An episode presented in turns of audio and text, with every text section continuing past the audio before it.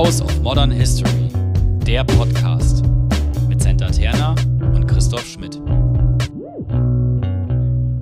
Hallo. Hallo, willkommen zurück zu einer neuen Folge von House of Modern History. Heute Migration wieder. Mhm. Nachdem wir einen Einschub gemacht haben, der uns sehr wichtig war und ist, sind wir jetzt wieder bei dem Thema vor Afghanistan, was wir dort anfingen. Wer vielleicht da nochmal Nachholbedarf hat, gerne nochmal die Folge hören. Aber wir setzen jetzt auch gar nicht so high-level-mäßig ein. Nee. Was daran liegt, weil dass wir selber nicht wissen. Nein, darum geht es nicht, aber es geht ja darum, um allgemeine Überblicke zu haben und die irgendwie in eine Geschichte einzugliedern. Ja. Wir haben uns so ein bisschen entlang gehangelt an einem Aufsatz von Georgios Karyotis mit dem Titel European Migration Policy in the Aftermath of September 11th, the Security Migration Nexus. Es gibt übrigens alle möglichen Migration Nexus, wie auch immer die Mehrzahl Nexus. Nexus, Oh ja, der N- Lateiner. N- Nexoi, äh, Nexai. mehrere von den Nexus. Mhm. Welche gibt's so? Äh, Development Mhm. habe ich gelesen. Ich auch, Dann, ja. Ja gut, Security, klar. Dann gab es Das, was wir noch, heute so ein bisschen machen. ja, und dann gab es aber noch mal einen, den ich gelesen habe, aber den habe ich vergessen. Naja, egal, heute geht es um Security. Die Versicherheitlichung im Endeffekt. Genau, was wir ja bei in der 9-11-Folge auch schon hatten. Und auch bei Baumann. Ja. Ja. Warte mal, die Folge ist dann schon draußen. Ja. Ja, dann auch bei Baumann.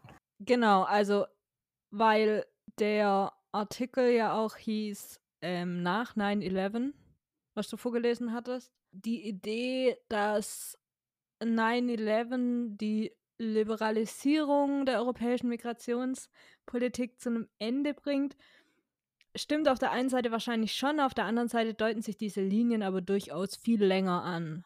Was, was mir so nicht bewusst war, bevor ich den Artikel gelesen habe. Ähm, Gerade diese Institutionalisierung oder die, das Zusammenbringen von der Sicherheitsbedrohung und Migration auf institutioneller Ebene innerhalb der EU war mir nicht bewusst. Mhm. Mir auch nicht. Also, genau. Also, da sind die langen Linien. Also, ja, 9-11 hat etwas unterbrochen, was eher eine Liberalisierung bedeutet hätte, aber um überhaupt eine Liberalisierung anzustreben, musste es vorher anders sein. Oder, das heißt, musste, aber es war vorher anders. Nicht so liberal. Ja, genau, beziehungsweise es war ja schon liberaler, aber das hat früher aufgehört als 9-11. Ja, dass es so liberal war. Und da deuten sich einfach Linien schon länger an. Aber okay, vielleicht machen wir es einfach konkreter, anstatt hier so rumzureden die ganze Zeit. Du hattest gesagt 1945 anfangen. wir fangen nun, ich meine, die Zeitgeschichte fängt ja nicht zwingend 1945 an, aber Nee. wir fangen jetzt 1945 an. Nein, also sie fängt, die Zeitgeschichte fängt in den meisten Fällen nicht 1945 an, nur um das nochmal kurz zu sagen. Wir haben mit dem Ende des Zweiten Weltkriegs eine Sichtweise oder eine Bewegung, in der Migration in Europa eher als Antrieb für die europäischen Wirtschaften gesehen wird. Also ökonomischer Aufschwung wird mit Migration an der Stelle verknüpft dahingehend, dass Migration einfach äh, eine Bedingung war. Ganz klar, den meisten Ländern fehlt es an arbeitsfähigen Menschen, hauptsächlich an arbeitsfähigen Männern Hm. an der Stelle. Ähm, entweder dann quasi das, was man gefallen nennt oder in Kriegsgefangenschaft oder umgebracht. Ähm, daher auch wird Migration in dem Moment positiv besetzt. Wirtschaftlich besetzt und positiv besetzt. Genau, man denkt an die ganzen GastarbeiterInnen beispielsweise, die ja auch nach Deutschland gekommen sind. Ja, ja, genau, ja. Und das Ganze ändert sich dann mit dem sogenannten Ölpreisschock 1973, 74, äh, einer zunehmenden Arbeitslosigkeit nach dieser Phase, die wir nach dem Boom nennen, dass man dann auf einmal anfängt zu sagen, naja, okay, es gibt einen Kampf um Arbeitsplätze und ähm, Migration ist eher eine Bedrohung für die eigenen Leute. Man unterteilt dann auch in diesen 70er, 80er Jahren im Endeffekt so ein bisschen in in Anführungszeichen gute Migration und schlechte Migration. Da kommen dann Mhm. auch diese diskursiven Unterschiede zwischen Vertriebenen und Geflüchteten, beziehungsweise sogar noch krasser, Vertriebenen und Flüchtlingen, Mhm. was als Wort einen ambivalenten Charakter hat. Genau. Ähm, zugleich beobachten wir dann auch ab den 70ern eine zunehmende Verschärfung des Migrationsdiskurses und bei einer relativ spannenden Parallelisierung. Also wir haben eine zunehmende Europäisierung innerhalb Europas. ich meine, das ist ein offener Raumbegriff. Innerhalb der Mitgliedsländer wird Migration im Endeffekt einfacher.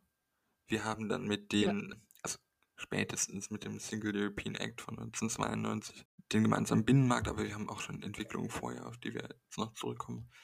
Äh, Vereinfachung quasi von Mobilität im Inneren, was dann parallel dazu führen muss, zwangsläufig, also so macht es der Aufsatz von Herrn Kariotis und das klingt auch sinnvoll, dass dann Außengrenzen stärker abgegrenzt werden. Diese Idee von innen und außen wird zementiert. Es braucht auch diesen Dualismus, was für mich erstmal auch logisch klingt, Ja. weil Migration soll dann, was ja aber trotzdem eine spannende Idee ist, wenn man sagt, wir haben, es ist ja so ein Kontingentdenken, bestimmte Gruppen dürfen frei reisen, Ja. aber dafür andere nicht, weil Ja. dann zu viele oder Ja, genau. Diese, diese Diskussion, die es ja heute auch ständig gibt in der Politik, Außengrenzen sichern. mhm, Festung Europa, die es offenbar nicht gibt. Ja, genau. Genau, also innen versus außen. Dann können wir beobachten, mehr oder weniger, weil die Tagungen an der Stelle nicht öffentlich sind, dass es 1975 zu der sogenannten Trevi-Gruppe gibt, die. Ja. Das fand ich ja am spannendsten von allem, glaube ich. Ja? Ja? Glaub schon. Dann ja. erzähl. Ich will dir den spannendsten Punkt des Papers nicht rauben. Doch, du darfst mir den auch rauben. Nein, ich mach Ähm. den langweiligen Kram.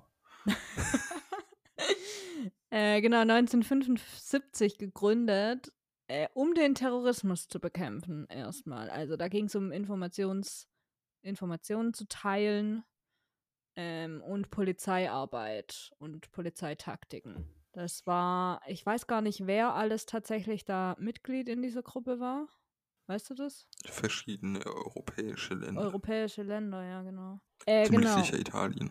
ja, genau, safe, safe. Und ziemlich sicher wahrscheinlich auch Deutschland. Ziemlich sicher. Ich gehe davon aus, dass es quasi die Benelux-Staaten auch Ja, sind. genau, denke ich auch. Äh, genau, und diese Gruppe wurde immer mehr ausgebaut. Und 1986 wird dann eine Ad-Hoc-Gruppe zum Thema Migration aufgesetzt, die aus dieser Gruppe rausgeht. Und da geht es dann auch, da geht es dann schon darum, Regeln zum Thema Asyl aufzustellen oder Koordination von Visa, Politik, beziehungsweise Regeln für die Politik auch schon der Mitgliedstaaten zum Thema Asyl und Visa und sowas. Und das fand ich spannend, weil sich aus dieser Gruppe die Informationen teilt zum Thema Terrorismus und dort ihre Polizeiarbeit irgendwie zusammen äh, bringen möchte, beziehungsweise Informationen teilen und Taktiken und Polizeiarbeit besser koordinieren, dass sich aus dieser Gruppe raus dann was zum Thema Migration ergibt. Kleiner Zusatz, man darf Ja. auch nicht vergessen, die Olympischen Spiele in München waren 1972. Okay. Mit dem Olympiadenattentat quasi auf Ja. die israelische Mannschaft. Also da kommt einiges zusammen an der Stelle. Ja. Ja, genau, wobei diese Immigrationsgruppe, die sich daraus ergibt, ja erst später kommt. Aber ja, Mhm. dass ich einfach, dass da auf institutioneller Ebene eine Verbindung zwischen Terrorismus und Migration so deutlich hergestellt wird. Das Ja. fand ich das Spannende an der Sache. Deshalb, und das war auch das, was ich vorher gesagt habe, was ich davor nicht wusste und was irgendwie überraschend für mich war, dass das da schon zusammengelegt wird. Ähm, man könnte jetzt ja kurz überlegen, steht so nicht im, in dem Text drin, wir haben es nicht abgesprochen, aber worum es denn eigentlich in dem Moment geht. Es geht ja nicht um Migration im Sinne von jeder Mobilität, sondern Migration wird ja dann quasi verwendet, wenn es um Mobilität von außen geht. Mhm. Und man sich dann quasi Gedanken machen könnte über schwieriges Wort, aber als also als Konzept, aber als Wort erstmal brauchbar, Loyalität von StaatsbürgerInnen von Drittstaaten, die quasi in Konkurrenz zum, ich sage jetzt, europäischen Raum stehen. Also was quasi Staatsbürgerschaft und fremde Staatsbürgerschaft überhaupt tut ähm, als Idee, da müsste man vielleicht nochmal länger drüber nachdenken, um diese Form von Migration von außen überhaupt problematisch werden zu lassen. Sag, erklär nochmal.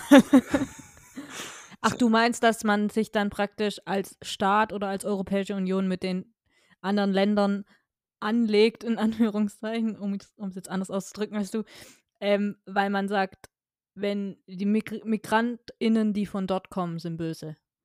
Genau, beziehungsweise anlegt, in jedem Fall in Konsequenz, aber auch zu sagen, warum ist denn Migration oder Mobilität von außen, um den allgemeinen Terminus zu verwenden, warum ist Mobilität von außen äh, besitzt eine andere Qualität als Mobilität innerhalb unseres gemeinsamen Raumes, sodass wir dieser Mobilität von außen den Namen Migration geben und es zugleich kriminalisieren.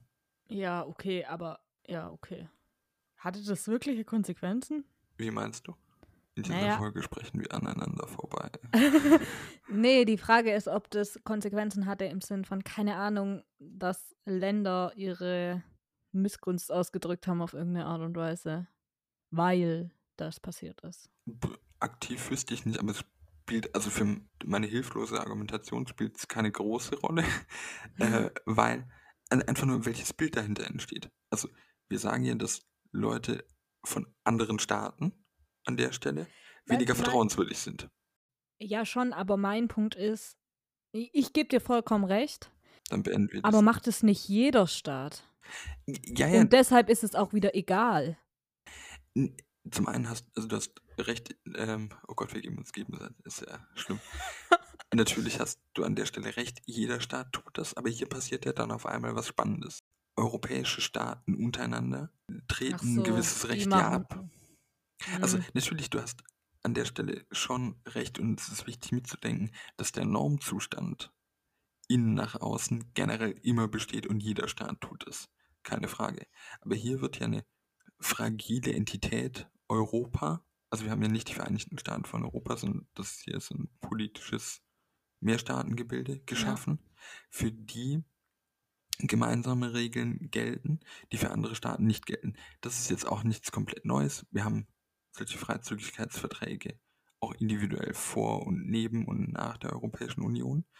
Ähm, ich will auch gar nicht auf diesen Sonderfall raus, sondern einfach nur, um zu überlegen, was für ein Bild oder welche Folgen, über die man nachdenken könnte, auch einfach das mit sich bringt. Zum einen heißt es ja, dass die Leute, die Mitglied, äh, nicht die Leute, die Staaten, die Mitglied der Europäischen Union sind, offenbar Gemeinsamkeiten haben, mhm. die der Rest nicht hat. Also es gibt einen Unterschied zwischen innen und außen.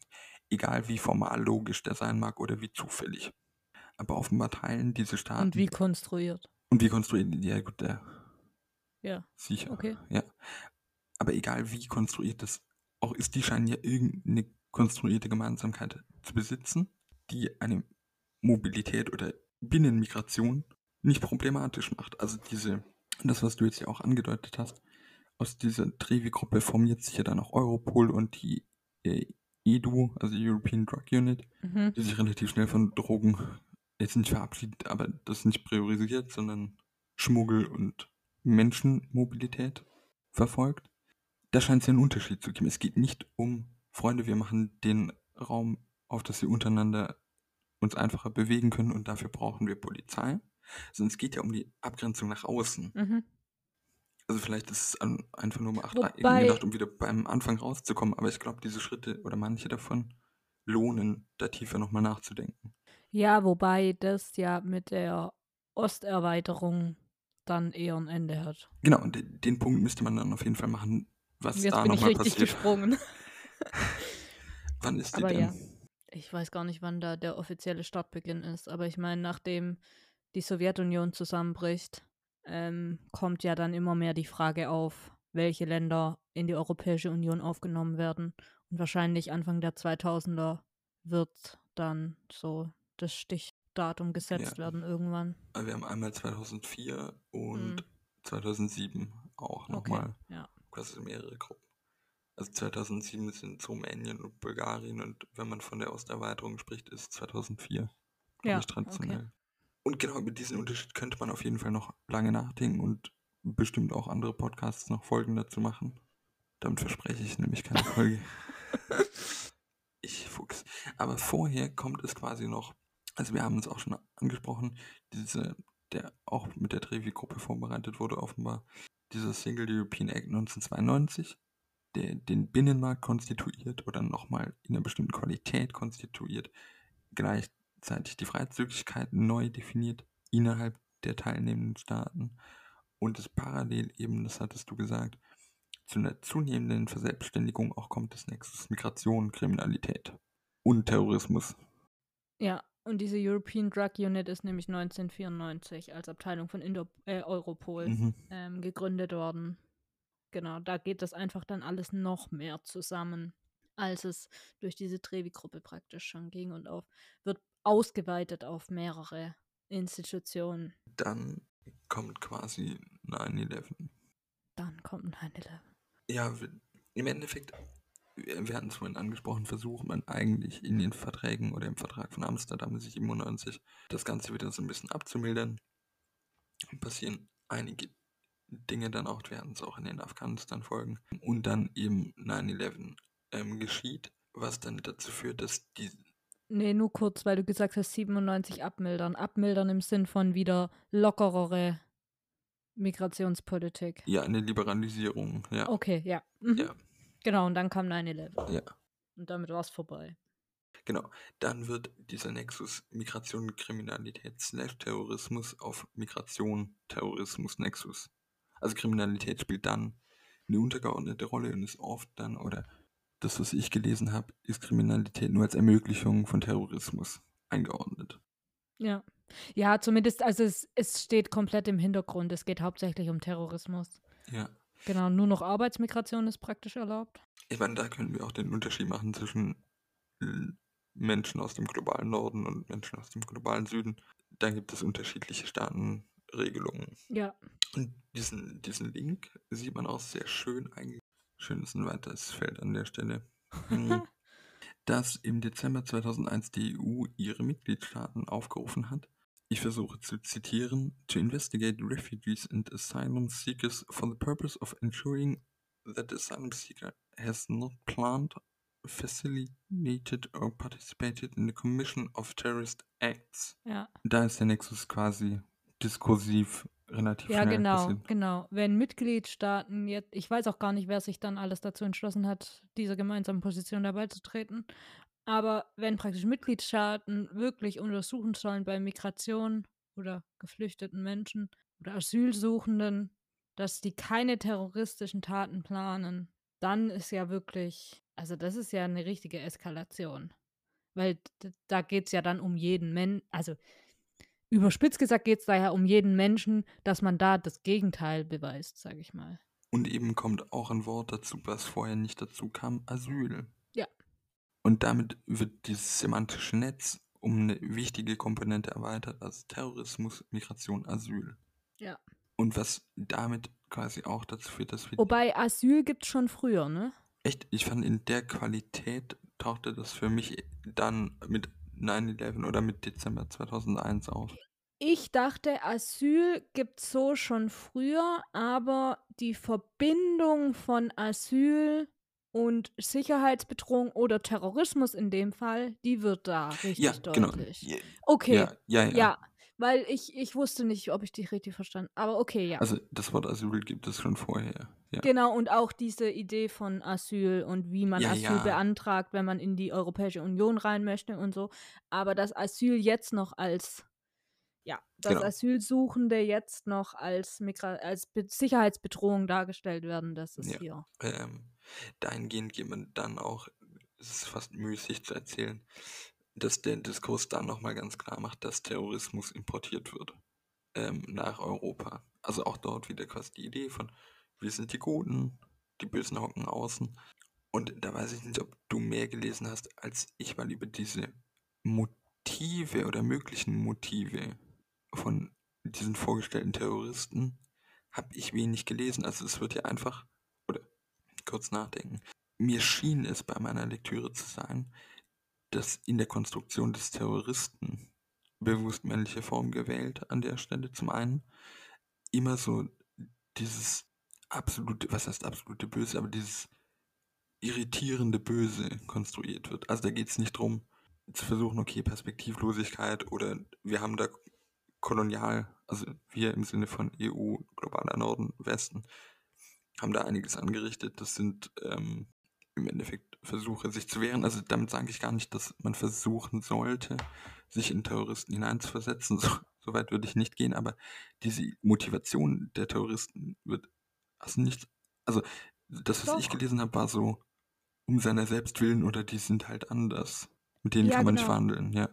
Genau. Nee, ich wollte nur sagen, weil du halt sagst, nicht in Terroristen reinversetzen oder so. Ich weiß, dass das für mich, also für mich persönlich, und wir hatten das auch in dem Kurs, in dem Extremismuskurs, den ich hatte, besprochen, wenn du halt sagst, dich da gar nicht reinversetzen oder so, dann machst du das zu sowas, was so fern von allen normalen Menschen in, ja. in Anführungszeichen normalen Menschen ist. Und das ist es halt einfach nicht. Also äh, ich glaube, da ist viel, ich meine, klar, wenn du jetzt beispielsweise Breivik nimmst, der kam nicht aus dem Ausland. Da funktioniert es ja auf gar keinen Fall mehr. Mhm. Ähm, und dann halt sagen, ich, ich kann mich da auch nicht komplett reinversetzen und ich möchte das auch nicht. Mhm. Aber bis zu einem gewissen Punkt zu sagen, vielleicht auch, was ist denn sozialstaatlich da schiefgelaufen? Exakt. Die, die Wurzeln des Kolonialismus. An, genau. Und da sich dann rein zu versetzen, in gewissem Maßen halte ich für durchaus sinnvoll, um genau ja. diesen Punkt nicht zu machen und nicht zu sagen, ja, das sind halt irre. Genau. Das ist viel zu einfach. Ja. Das ist es nicht. Sondern die sind auch irgendwo, ich will jetzt nicht sagen, dass die nicht irre sind, ne? Also das ist nicht der Punkt, aber einfach zu sagen, ja, die sind irre, fertig, damit möchte ich, also abgehakt, das ist es nicht. Und das ist aber das, was damit gemacht wird. Und das wird gemacht, wenn, wenn das Extremist, Extremisten, nicht Extremistinnen, meistens sind es Männer, ähm, und Terroristen sind, die innerhalb des Landes aufgewachsen sind, wo du nicht so einfach sagen kannst, ja, die sind halt von außen und ist deshalb was anderes. Da kommt dann oft das Ding, ja, die sind halt irre. Mhm. Und die sind mental krank und was weiß ich. Und deshalb machen die das.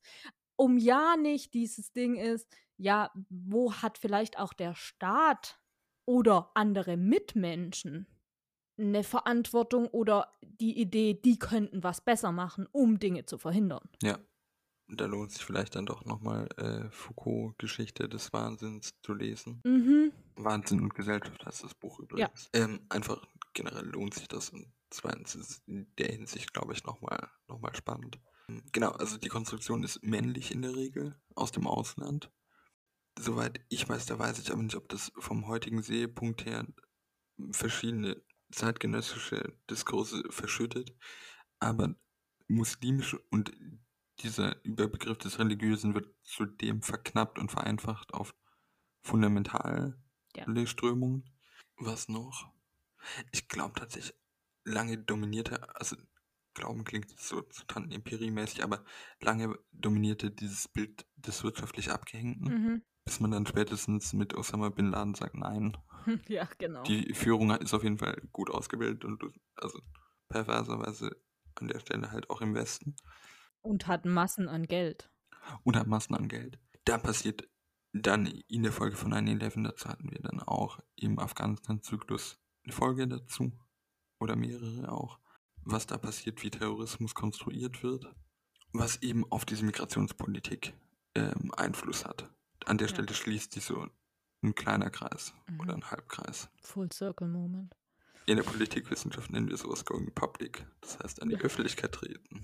Mm. Mm. Wow. Ähm, genau, als nächstes wäre vielleicht noch zu sagen der Sevilla Council. Erzähl. Vom Juni 2002, äh, wo es dann um die Planung von einer gemeinsamen Polizei geht, an den Außengrenzen, um gegen illegale Migration vorzugehen. Drin, vielen Dank. Also es wäre mir jetzt tatsächlich durch den Lappen gegangen. ja, und diese Idee dann, die immer mehr kommt, dass die politischen Akteure und in dem Fall eben die EU das Ganze outsourced an so, sozusagen Sicherheitsspezialisten. Da hat man auch viel weniger Scherereien. Genau. genau. Wo dann eben das vielleicht in Frontex so ein bisschen mit der, also Gründung 2004 von Frontex, das ja wirklich dann ein richtiges Outsourcen ist. Ja. Ähnliche Sachen hättest oder hast du dann auch, hättest, soll andeuten, dass ein anderer Podcast darüber was machen sollte. Äh, bei den ganzen privaten Sicherheitsfirmen im Militärbereich. Also wie heißt ja. das? Die Blackwater, nee, Black Forest, Blackwater, nicht, also heißt. ja, also diese privaten Sicherheitsunternehmen, die anderen Rechten auch ganz konkret unterliegen ja. und angehend im Verdacht stehen, beziehungsweise gab es da, glaube ich, auch Gerichtsverfahren, grausame ja. Kriegsverbrechen begangen zu haben. Mhm. Gab es nicht neulich auch irgendwelche ganz Schlauen aus Deutschland, die überlegt haben, dass sie den Jemen befreien? Ja, ja, genau. Ich weiß nicht, ob man das dann nennt. Das war innerhalb der Bundeswehr, ne? Ja? Kleiner Scherz, ja. oh Mann, hey. Ja. Ja. Weil da weiß ich tatsächlich nicht, ob man das ähnlich wie dieses Blackwater dann sehen könnte, aber es sind auf jeden Fall ähnliche Phänomene, die ich jetzt so zusammenwerfe in dem Moment. Also das Interessante ist einmal, dass eben an Sicherheitsspezialisten das ausgelagert wird, wie beispielsweise Frontex, und dass diese Sicherheitsspezialisten dann oder diese Organisationen ja dann meistens eben diese Vermischung von Bedrohung und Migration einfach, einfach nur reproduzieren und die ganze Zeit sagen, wie schlimm das alles ist und das weitergehen muss. Natürlich, ich meine, das ist denn ihr Job, die betreiben Jobsicherung. Eben. Ähm, weil wenn die sagen, dass wir haben kein Problem mit oh, Migration, dann sind die ganz schnell arbeitslos. War ein ruhiges Jahr. Genau. Ja. Genau, die produzieren dann weiter praktisch Wissen, äh, Wissen in Anführungszeichen, äh, darüber, dass das Ganze ja schlimm ist und das weiter. Ja, nur kurz harten Exkurs an der Stelle du hast vollkommen recht, ich nutze das trotzdem, um zu mansplainen. Ach, hm. Du hast gar keine Ahnung, Senton. Ich werde jetzt erzählen, wie es wirklich ist. oh ja. Her, Schätzelein. Nein. ähm, ich hätte das auch gemacht, du hast Wissen in Anführungszeichen gesetzt. Ja. Ich würde behaupten, dass es eben darum geht, das nicht, also auch analytisch nicht zu tun, weil eben dieses Wissen als wahr wahrgenommen wird, egal ob es mhm. wahr ist, die, diese letzte Begründung spielt da gar keine Rolle weil es eben Einfluss auf die Wirklichkeit hat. So genug gemansplained. Mhm. Plained. Ja. Bis zum nächsten Mal. äh, voll. Ich habe das Wissen in Anführungszeichen gesetzt, weil äh, das ist so ein Beispiel halt dann eben, dann gibt es solche Statistiken von Migration und Kriminalität, wie alles ansteigt, die ständig dargestellt werden. Und wenn du halt sagst, okay, ich schaue mir jetzt mal das Bigger Picture davon an, dann ist es vielleicht gar nicht so. Äh, ja. Das ist deshalb, das heißt nicht, dass das andere oder dass das nicht für bare Münze genommen wird und auch bewusst so dargestellt wird. Ja. Und in dem Moment dann eben auch wahr ist. Ja, genau. Ja. Ähnlich ist es bei der Polizeistatistik generell, ja. Mhm. Was generell, ich weiß nicht, ob das irgendeinen unserer HörerInnen interessiert, aber es interessiert mich nicht, ob es sie interessiert. Ähm, es wird oft, nochmal harter Exkurs, gerade bei so Migrationsdebatten in Deutschland immer mit der polizeilichen Kriminalstatistik argumentiert. Also natürlich nur in den Fällen, wenn es darum geht, ob MigrantInnen straffällig geworden seien, wird immer gerne die sogenannte, äh, sogenannte PKS zitiert. Der Witz an dieser Tatsache ist, dass diese Zahl jetzt nicht, ich will gar nicht sagen, dass die unweise oder ähnliches, sondern wie sie konstruiert wird. Die PKS ist eine Eingangsstatistik. Wenn die mhm. Polizeibehörden sagen, wir haben einen konkreten Verdächtigen, wird er als solcher in dieser PKS geführt. Es spielt keine Rolle, ob das Gericht später sagt, stimmt, ihr habt euch Ach, massiv geirrt oder Mangel an Beweise. Es ist eine Eingangsstatistik. Im Endeffekt hat die keine Aussage außer, was die Polizei Ach, tut. Krass, okay. Sie ist nicht rechtsprechungsmäßig gekoppelt. Okay. Es wird auch nicht äh, kontrolliert. Oder was heißt nicht kontrolliert? Die PKS sondert dann nicht die Zahlen aus, die quasi dann gerichtlich jetzt in Anführungszeichen definitiv bereinigt wurden. Das ist eine reine. Eingangsstatistik. Aber mit dieser Zahl lässt sich halt gut ja. argumentieren. Und wenn es dann halt im Zweifelsfall der junge Migrant dann doch ist, der eventuell was hätte damit zu tun haben können, dann wird er da aufgeführt. Mhm. Ach krass. Ja, ist, im Endeffekt möchte ich sagen, dass diese Statistik mit Vorsicht zu genießen ist. Wie jede, diese meiner Meinung nach aber in einer gewissen Qualität mhm. weil sie auch im journalistischen eben für bare Münze genommen wird, was sie auch ist, aber in einem anderen Aussagerahmen. Ja. Exkurs Ende. Genau, es geht generell also darum, und so ist es ja auch eigentlich heute noch, keine Ahnung, korrigiere mich, wenn ich falsch liege, mansplaine mich. Ja, pass mal auf. die Auswahl danach, wer einreisen darf oder nicht, ist die Frage, welchen Wert diese Person für die Gesellschaft und die Wirtschaft hat. Und somit ja. eben gleichzeitig auch keine Last für das Wohlfahrtssystem ist. Und da habe ich gelesen, dass Peter Trapp von der CDU 2010 den Vorschlag gebracht hat, potenzielle Migranten sollen einen EQ-Test machen. Und danach wird dann entschieden, ob sie rein dürfen oder nicht, wenn der einen gewissen Wert hat. Wie gestört ist das bitte? Ja, er ist die logische Schlussfolgerung genau. von allem, was passiert, aber ich finde es trotzdem gestört. Ist es genauso pervers wie alles vorher eben, genau. Ist, weil, das hatten wir im Vorgespräch kurz, selbst in den positiven Varianten, wie Migration gesehen wird, das hast du ja gesagt, geht es um wirtschaftliche Vorteile. Oder halt im besten Fall ein Nullsummenspiel, jemand muss für die aufkommen. Genau, entweder geht es um wirtschaftliche Vorteile oder zu sagen, naja, immerhin sind sie keine Last. Wobei auch da müsste man in der Praxis schauen, ob das einen Erfolg hat, wenn man quasi Affidavits ausstellt und sagt, vollkommen egal, ob. Also müsste man schauen. Und diese Wirtschaftlichkeit, die von MigrantInnen verlangt wird, ist ja auch ein spezielles Framing, selbst wenn man das positiv deutet und sagt, Migration hat ähm, einen wirtschaftlichen Vorteil für das aufnehmende Land, ist es ja auch nur quasi das Argument dieser gewissen Diskursrichtung übernehmend, aber halt direkt gedreht und gesagt, das hat definitiv einen wirtschaftlichen Nutzen. Es wäre ja ein viel breiteres Argument, wenn zu sagen, Freunde, wir schreiben uns Humanität auf die Fahnen, wir müssen das irgendwie umsetzen. Es gibt gewisse Kriterien, die, die wir Menschen aller Art zugestehen. Mhm. Und dann fällt oder fällt nicht Migration zusammen. Oder es gibt bestimmte Kriterien, aber es wird eben über das wirtschaftliche Ding niemand fragt, ob die Person gut jonglieren kann.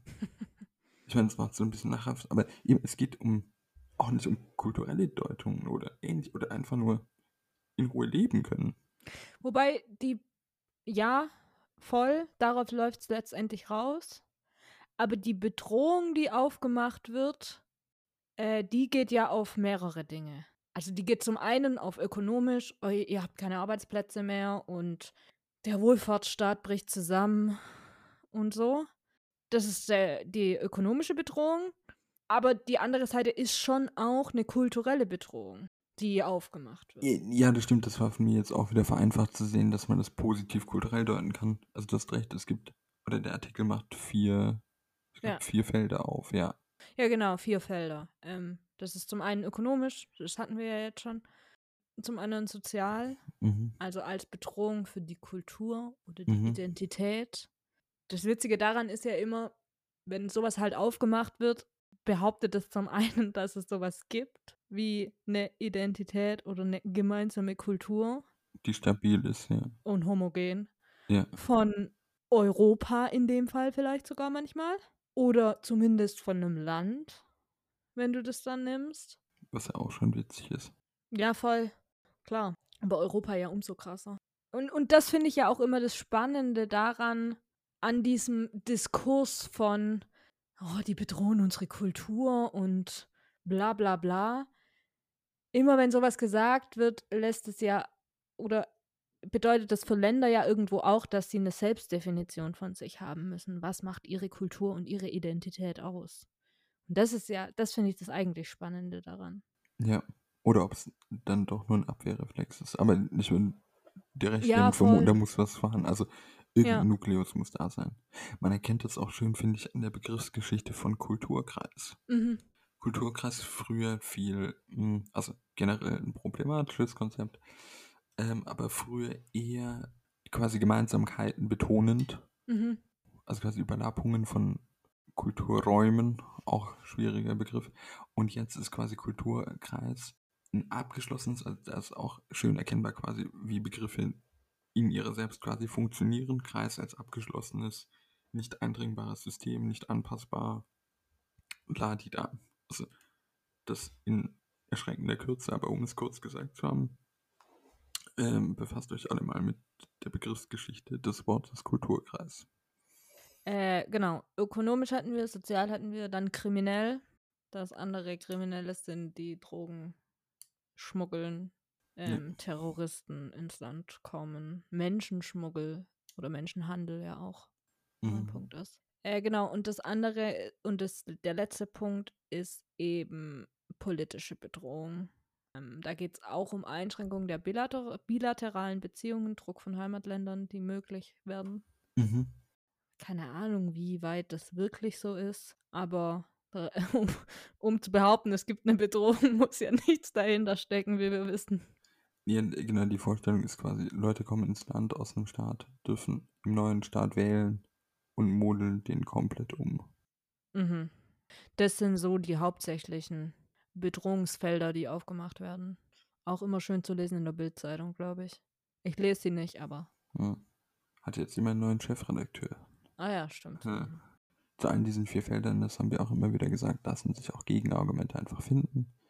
Wer die weiter nochmal nachlesen will, findet, wie gesagt, das Paper ist von 2007, aber die Punkte sind weiterhin in unserer Recherche quasi aktuell an der Stelle. Wir haben auch noch aktuellere in den, Literatur in den Shownotes. ja. Ja. Genau. Lohnt sich diesen Artikel an der Stelle definitiv zu lesen, würde ich sagen. Ja. Genau, zum Abschluss vielleicht noch, diese Bedrohungsfelder kommen vor allem bei den Normalbürgern, sage ich mal, an durch politische Reden, die irgendwelche Maßnahmen rechtfertigen und die Medien. Also nicht alle, aber sehr viele kreieren ein bestimmtes Bild von Migration. Genau, und äh, das Spannende an der Stelle ist ja, dass es sowohl aktiv als auch passiv passiert. Also als diffuses Beispiel hatten wir vorhin die PKS, die einfach nur als Kategorie übernommen wird von Zeitungen, ohne da vielleicht einen Einblick zu haben, was die überhaupt bedeutet und die Zahl auch so zu nehmen, wie sie dann präsentiert wird, als aktives Framing hin zu das billigste Beispiel wäre an der Stelle natürlich, also billigste im Sinne von Argument, weil das macht keine Mühe, ist die Bildzeitung, die auch oft genug vom Presserat an der Stelle gerügt wird, Aussagen bewusst so zu verzerren, dass ein gewisses Bild entsteht. Was hat so eine Rüge eigentlich zur Folge? Man stellt sich in die Journalismus-Ecke und schämt sich. Ich, keine Ahnung. Äh, ich Ja, glaube, man muss genau. berichtigen. Ähm, nee, es ist, glaube ich, schon gar nicht so gegenstandslos. Aber oftmals greift das nicht. Also, Ich wollte gerade sagen, ich weiß jetzt nicht, ob ich diese Maßnahme als erfolgreich betrachten naja, ich meine, man, man muss ja weiterhin sagen, dass man sich in einem gewissen Meinungsspektrum bewegen darf und muss gerade auch als Zeitung und der, das Grundgesetz da eine gewisse Qualität auch zusichert an Aussagemeinungen, die man eben stehen lassen muss. Und handwerklich falsch heißt an der Stelle halt trotzdem nicht, dass es nicht gedruckt werden darf. Und deshalb ist es, glaube ich, ja, äh, teilweise schwierig. Genau. Diffus. Äh, genau. Wir machen nächste Folge, schauen wir uns Frontex genauer an. Ja, bitte. Nee, ich wollte nur einwerfen, dass es eine spannende Folge auch für mich sein wird, weil ich mich aus meiner historischen Komfortzone maßlos rausbewege. Maßlos. maßlos.